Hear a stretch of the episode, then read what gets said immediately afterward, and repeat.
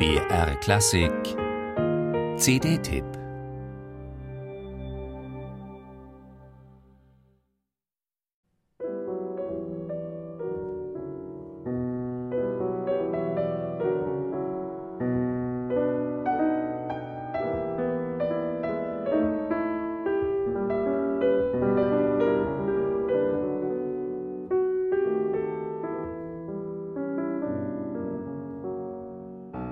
Anna Zassimova gestaltet die emotional fragile und harmonisch raffinierte Fin de siècle Musik Georges Catoirs mit großer Einfühlung und feinen Nuancierungen.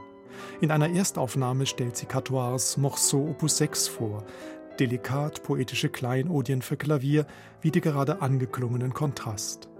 Hingebungsvoll und detailversessen nimmt die Pianistin sich auch der Etude sur le carré magique sonore des russischen Musikpioniers Iwan Wischnegradsky an. Dieser wurde besonders für seine mikrotonalen Kompositionen bekannt, die jüngere Kollegen wie Olivier Messiaen oder Pierre Boulez zu ähnlichen Werken in dieser Richtung inspirierten. Die von Anna Zassimova ausgewählte Etüde ist allerdings eine der wenigen Kompositionen Wischnegradskis, die für konventionell gestimmtes Klavier geschrieben ist. In ihrer hochchromatisch und frei ausschweifenden Harmonik erweist sich der Komponist gleichwohl als musikalischer Neuerer in der Nachfolge Alexander Skriabins.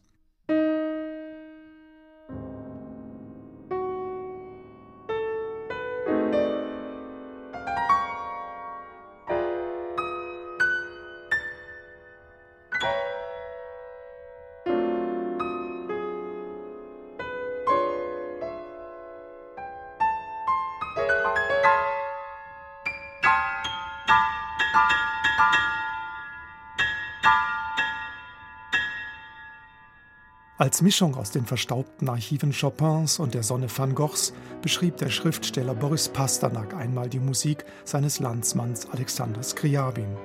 Dieser war nicht nur ein erfolgreicher Pianist und Komponist einer Musik, die besonders auf dem Klavier Grenzen überschreitet. Er entwickelte sich zugleich zu einem Mystiker und Propheten, der die Welt mit seiner Kunst in einen Zustand ekstatischer Verwandlung versetzen wollte. Seine zwischen träumerischer Sehnsucht und rauschhaften Ausbrüchen schwankende Tonsprache stellt auch in frühen Werken wie der von Anna Zassimova eingespielten dritten Klaviersonate hohe Anforderungen an die Interpretation.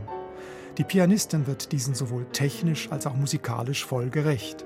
Ja, mit ihrer ausdrucksstarken Phrasierung und ihrem vielfarbigen Klavierklang lässt sie schon die besondere Expressivität des späteren Scriabin-Stils aufblühen.